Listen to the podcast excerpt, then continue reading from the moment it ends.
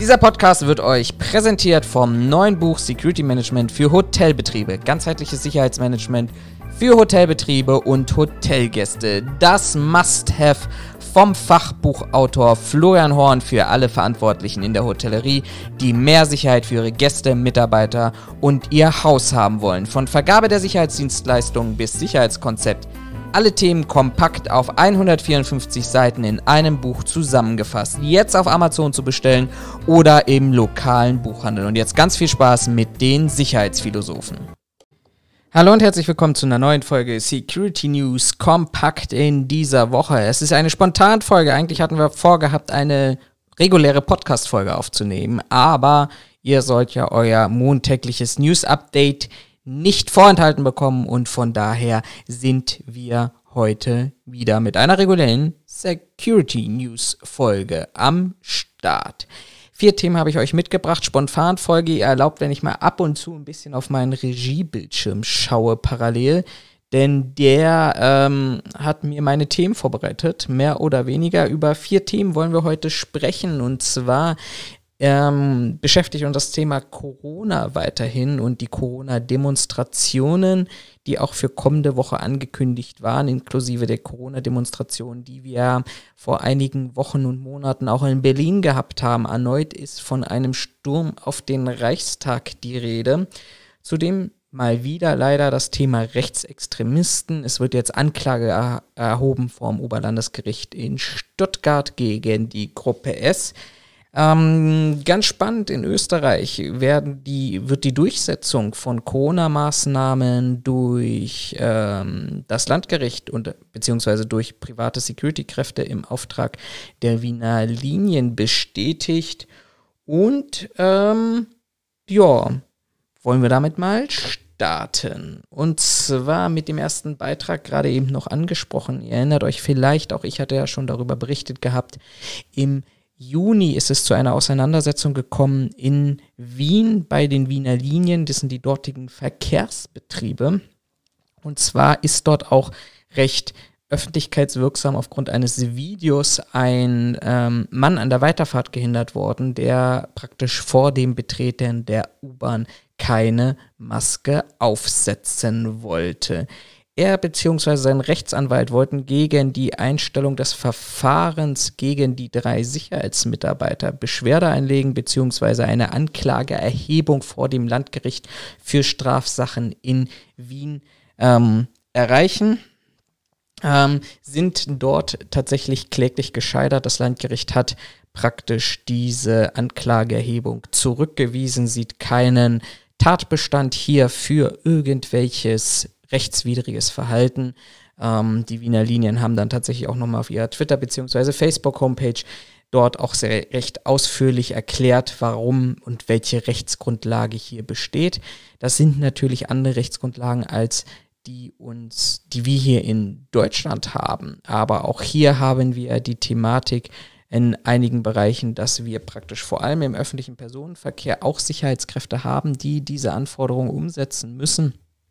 Und ich glaube, es hat mal wieder gezeigt, dass mit ähm, ein bisschen Vernunft, ein bisschen Anstand, aber dann auch zielgerichtet und durchsetzungsfähig hier diese Themen tatsächlich am Ende auch durchgesetzt werden können. Spannend für Österreich, die ja diese Woche oder in der kommenden Woche, wenn ihr es am Montag hört, ab Montag praktisch nochmal in einen faktischen, stärkeren Lockdown reingehen werden. Das öffentliche Leben wird ja dort wieder runtergefahren, ähm, eingeschränkt, wahrscheinlich noch stärker von meinem Gefühl her, was ich zumindest gelesen habe, im Vergleich zu den Einschränkungen des öffentlichen Lebens in der ersten Welle. Deshalb auch ganz spannend dieses Urteil tatsächlich aus meiner Sicht, weil es einfach auch nochmal den Rücken steckt für diejenigen, die tagtäglich auch unter ich will jetzt nicht sagen, weil ich selber regelmäßig kritisiere unter Einsatz ihres eigenen Lebens, aber tatsächlich auch aufgrund der Gewalt, die diesen Menschen, die für die Einhaltung von Corona-Regeln verantwortlich und zuständig sind, ähm, tatsächlich dann auch gerichtlich der Rücken gestärkt wird. Es möchte mir an dieser Stelle tatsächlich gar nicht ausmalen, was denn gewesen wäre, wenn das Gericht hier gesagt hätte, ah, nee, lassen wir nicht zu, ist tatsächlich kein Thema.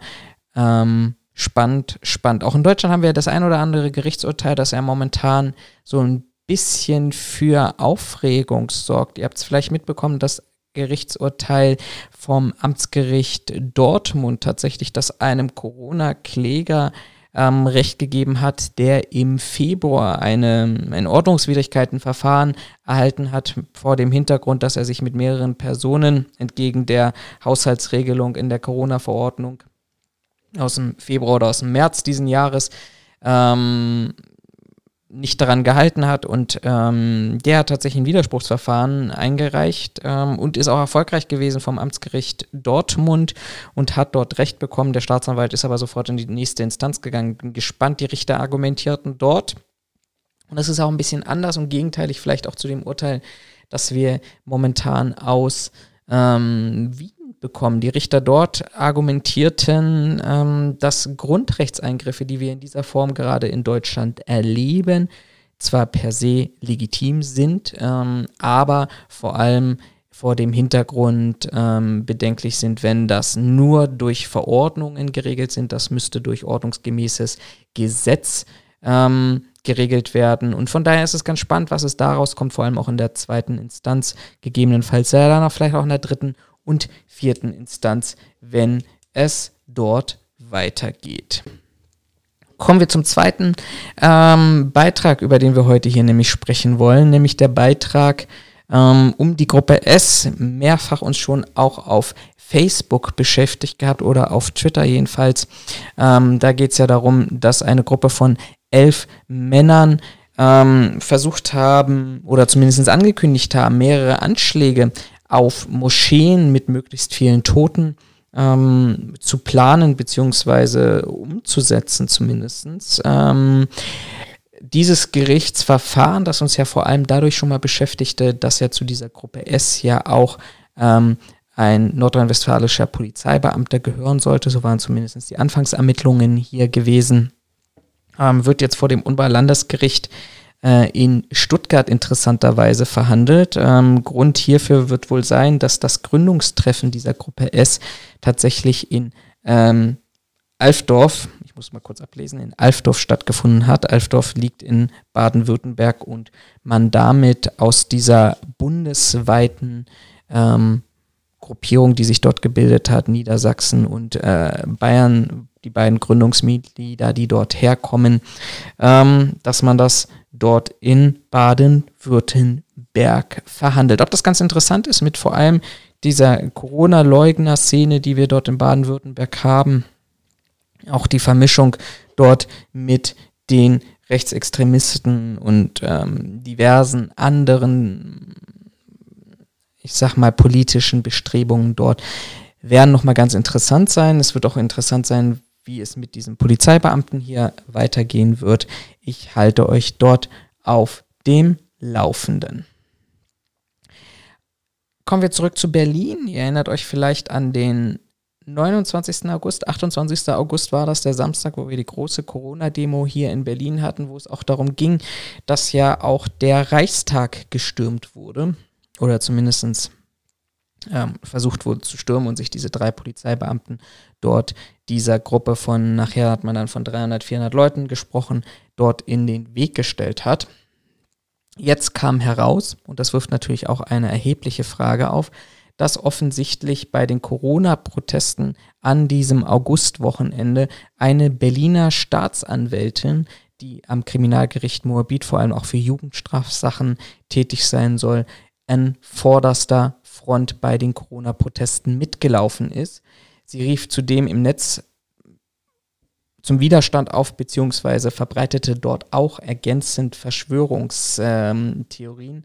Alles ganz, ganz spannend an dieser Stelle, weil ähm, ich muss mich da offensichtlich selber so ein bisschen korrigieren hinsichtlich einfach dieser Thematik, ähm, dass ich ja oder das anders formuliert, ist die Polizei bei dieser Rassismus-Diskussion, die wir haben, und wir haben ja in Berlin jetzt inzwischen ja auch einen Elf-Punkte-Plan gegen eben genau solches ähm, Verhalten, dass die Polizei ja immer wieder damit argumentiert hat, zu sagen, wenn Polizeibeamten an ähm, Kriminalitätsschwerpunkten eingesetzt sind oder eingesetzt werden, ähm, dass es einfach dieser Einsatz in so einem Milieu dazu führt, dass man bestimmte Tendenzen, bestimmte ähm, Denkweisen implementiert, beziehungsweise dass sie sich dort verfestigen. Ich hatte ja damals gesagt, weil ich dieser, dieser Argumentation nicht folgen konnte und wir auch ja bis zu diesem Zeitpunkt tatsächlich auch nicht wirklich in irgendeiner Art und Weise hier ähm,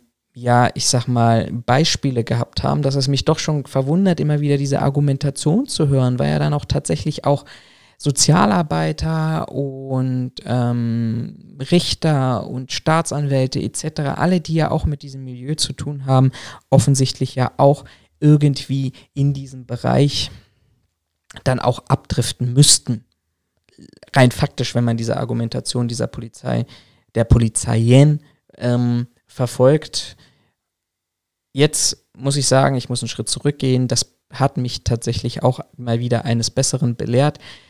Auch Staatsanwälte sind offensichtlich nicht davor gefeit. Sie müssten es eigentlich besser wissen. Sie müssten vor allem wissen, ähm, noch stärker wissen, mit was für einem Klientel sie da rumlaufen. Wir hatten jetzt wieder offensichtlich auch einen Polizeibeamten, das ist ja auch stark durch die Medien durchgegangen, die der ja offensichtlich bei den Protesten in Leipzig ähm, auch noch den Daumen den Demonstranten hochgesteckt haben soll. All diese Themen ähm, sind offensichtlich, ist davon nicht offensichtlich nur ein reines Polizeithema, trifft wie in diesem Beispiel hier aber offensichtlich auch die Staatsanwältin.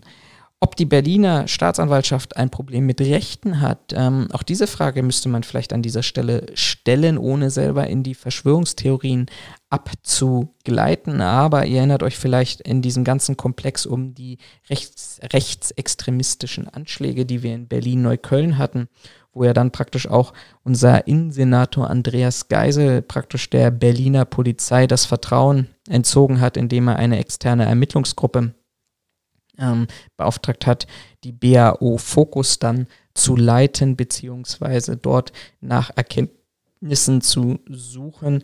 Auch dort hatten wir einen Fall gehabt, wo es ja darum ging, dass ein ähm, leitender Berliner Staatsanwalt, der offensichtlich in einem abgehörten Telefonat, zumindest so die Aussage des ähm, Haupttatverdächtigen hier, ähm, auch geäußert haben soll, dass er sich bei diesen Ermittlungen nicht unbedingt ähm, große Sorgen machen soll. Er sei ja selber ähm, AfD-Mitglied. Er ist ja dann zusammen mit dem zweiten Staatsanwaltschaft auch entzogen worden. Aber es zeigt auch mal wieder, und da muss man sich auch immer wieder selber reflektieren, es ist nicht nur ein Problem, das wir offensichtlich an einer Stelle haben, sondern dieses ganze Thema Rechts, Rechtsextremismus, Corona-Leugnern, Verschwörungserzählungen etc., das kann offenbar in unserer Gesellschaft jeden treffen. Bleiben wir bei diesem Thema einfach ganz kurz. Eine Veranstaltungsankündigung in Anführungsstrichen natürlich mit der großartigen Frage, hat Berlin daraus was gelernt? Nämlich am kommenden Mittwoch, dem 18.11., soll es nämlich wieder ähm, auf Initiative der Querdenker ähm, Gruppierung, zusammen aufgerufen mit NPD und AfD-Funktionären in den sozialen Medien vor dem Bundestag eine ähm, erneute Demonstration geben gegen die Corona-Maßnahmen der Bundesregierung bzw. der Länderregierungen. Ähm, ganz interessant an dieser Stelle. Ähm, offensichtlich immer noch keine Bannmeile eingerichtet, wie wir das vielleicht auch von anderen Bundesministerien kennen. Und noch interessanterweise, und das verlinke ich euch tatsächlich auch mal an dieser Stelle hier, ähm, zumindest für diejenigen, die auf YouTube mit dabei sind. Ähm, das Sicherheitskonzept, wir haben ja öfters darüber gesprochen, 2019 sollte es bereits angefasst werden. Dann hatten wir dieses Augustwochenende, wo es zum Sturm der Reichstagtreppe gekommen ist. Auch hier an dieser Stelle nach lang, tagelangen Diskussionen hat man dann sich entschieden, dass es offensichtlich nicht notwendig sei, ähm, dieses Sicherheitskonzept anzupacken. Ähm, würde ja alles funktionieren. Ganz, ganz interessant jetzt, wie die Berliner Polizei beziehungsweise auch die äh, Polizei des Deutschen Bundestages damit umgehen wird. Ein Polizeisprecher des Landes Berlin bestätigte, dass man diese Demonstrationsaufruf kenne, aber man würde dies derzeit keine Aussagen zu irgendwelchen Lageeinschätzungen treffen. Angemeldet sind mal wieder nur 500 Teilnehmer. Vielleicht ist das inzwischen auch so ein bisschen Strategie geworden, zu sagen, wir melden weniger an, die Polizei richtet sich darauf an und nachher kommen sowieso mehrere tausend. Ich bin tatsächlich an dieser Stelle wirklich mal gespannt, ob Polizei was daraus gelernt hat.